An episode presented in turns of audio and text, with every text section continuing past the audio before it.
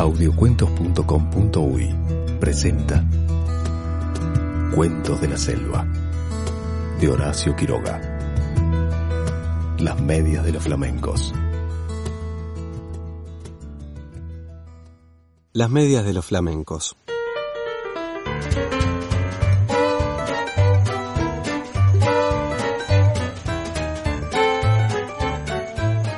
Cierta vez las víboras dieron un gran baile. Invitaron a las ranas y a los sapos, a los flamencos y a los yacarés y a los pescados. Los pescados, como no caminan, no pudieron bailar, pero siendo el baile a la orilla del río, los pescados estaban asomados a la arena y aplaudían con la cola. Los yacarés, para adornarse bien, se habían puesto en el pescuezo un collar de bananas y fumaban cigarros paraguayos. Los sapos se habían pegado escamas de pescado en todo el cuerpo y caminaban meneándose como si nadaran. Y cada vez que pasaban muy serios por la orilla del río, los pescados les gritaban haciéndoles burla. Las ranas se habían perfumado todo el cuerpo y caminaban en dos pies. Además, cada una llevaba colgada como un farolito una luciérnaga que se balanceaba. Pero las que estaban hermosísimas eran las víboras. Todas, sin excepción, estaban vestidas con traje de bailarina del mismo color de cada víbora. Las víboras coloradas llevaban una pollerita de tul colorado, las verdes, una de tul verde, las amarillas, otra de tul amarillo, y las yararás, una pollerita de tul gris pintada con rayas de polvo de ladrillo y ceniza, porque así es el color de las yararás. Y las más espléndidas de todas eran las víboras de coral, que estaban vestidas con larguísimas gasas rojas, blancas y negras, y bailaban como serpentinas.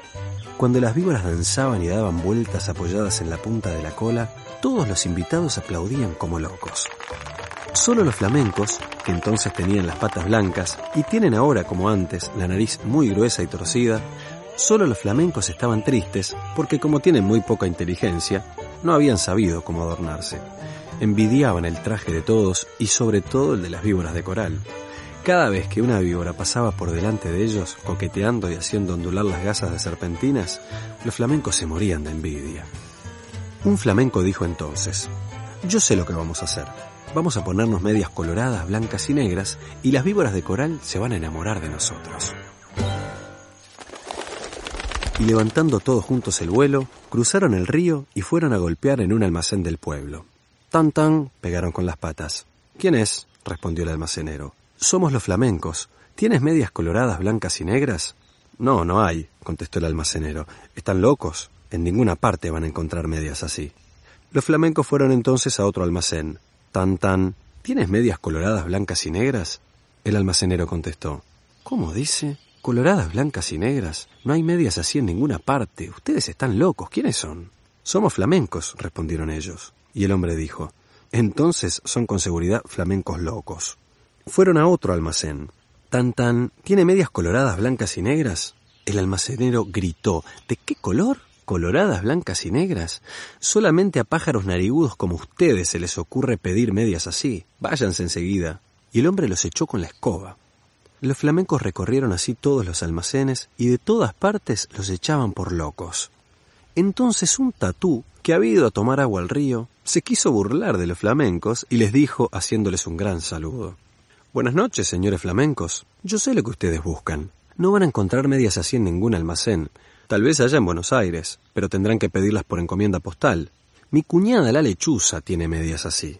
Pídanselas y ella les va a dar las medias coloradas, blancas y negras. Los flamencos le dieron las gracias y se fueron volando a la cueva de la lechuza y le dijeron Buenas noches, lechuza. Venimos a pedirte las medias coloradas, blancas y negras. Hoy es el gran baile de las víboras, y si nos ponemos esas medias, las víboras de coral se van a enamorar de nosotros. Con mucho gusto, respondió la lechuza. Esperen un segundo y vuelvo enseguida y echando a volar dejó solos a los flamencos, y al rato volvió con las medias. Pero no eran medias, sino cueros de víboras de coral, lindísimos cueros recién sacados a las víboras que la lechuza había cazado. Aquí están las medias, les dijo la lechuza. No se preocupen por nada, sino de una sola cosa. Bailen toda la noche. Bailen sin parar un momento. Bailen de costado, de pico, de cabeza, como ustedes quieran, pero no paren un momento porque en vez de bailar van entonces a llorar. Pero los flamencos, como son tan tontos, no comprendían bien qué gran peligro había para ellos en eso, y locos de alegría se pusieron los cueros de las víboras de coral como medias, metiendo las patas dentro de los cueros que eran como tubos, y muy contentos se fueron volando al baile. Cuando vieron a los flamencos con sus hermosísimas medias, todos les tuvieron envidia. Las víboras querían bailar con ellos únicamente, y como los flamencos no dejaban un instante de mover las patas, las víboras no podían ver bien de qué estaban hechas aquellas preciosas medias. Pero poco a poco, sin embargo, las víboras comenzaron a desconfiar. Cuando los flamencos pasaban bailando al lado de ellas, se agachaban hasta el suelo para ver bien. Las víboras de coral, sobre todo, estaban muy inquietas. No apartaban la vista de las medias y se agachaban también tratando de tocar con la lengua las patas de los flamencos, porque la lengua de las víboras es como la mano de las personas. Pero los flamencos bailaban y bailaban sin cesar, aunque estaban cansadísimos y ya no podían más. Las víboras de coral, que conocieron esto, pidieron enseguida a las ranas sus farolitos, que eran bichitos de luz, y esperaron, todas juntas, a que los flamencos se cayeran de cansados. Efectivamente, un minuto después, un flamenco que ya no podía más tropezó con el cigarro de un yacaré, se tambaleó y cayó de costado. Enseguida las víboras de coral corrieron con sus farolitos y alumbraron bien las patas del flamenco, y vieron que eran aquellas medias, y lanzaron un silbido que se oyó desde la otra orilla del Paraná. No son medias, gritaron las víboras. Sabemos lo que es. Nos han engañado. Los flamencos han matado a nuestras hermanas y se han puesto sus cueros como medias. Las medias que tienen son de víboras de coral. Al oír esto, los flamencos, llenos de miedo porque estaban descubiertos, quisieron volar, pero estaban tan cansados que no pudieron levantar una sola pata. Entonces las víboras de coral se lanzaron sobre ellos y enroscándose en sus patas les deshicieron a mordiscones las medias. Les arrancaron las medias a pedazos, enfurecidas, y les mordían también las patas para que murieran. Los flamencos, locos de dolor, saltaban de un lado para otro sin que las víboras de coral se desenroscaran de sus patas, hasta que al fin Viendo que ya no quedaba un solo pedazo de media, las víboras los dejaron libres, cansadas y arreglándose las gasas de sus trajes de baile.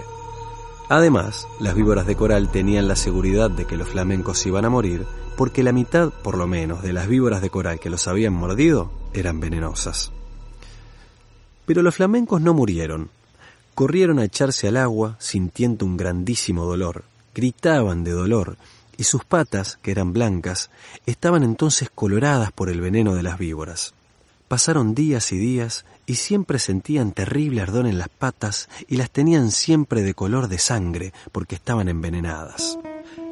Hace de esto muchísimo tiempo, y ahora todavía están los flamencos casi todo el día con sus patas coloradas metidas en el agua, tratando de calmar el ardor que sienten en ellas. A veces se apartan de la orilla y dan unos pasos por tierra para ver cómo se hallan, pero los dolores del veneno vuelven enseguida y corren a meterse en el agua. A veces el ardor que sienten es tan grande que encogen una pata y quedan así horas enteras porque no pueden estirarla. Esta es la historia de los flamencos, que antes tenían las patas blancas y ahora las tienen coloradas. Todos los pescados saben por qué es y se burlan de ellos. Pero los flamencos, mientras se curan en el agua, no pierden ocasión de vengarse, comiéndose a cuanto pescadito se acerca demasiado a burlarse de ellos.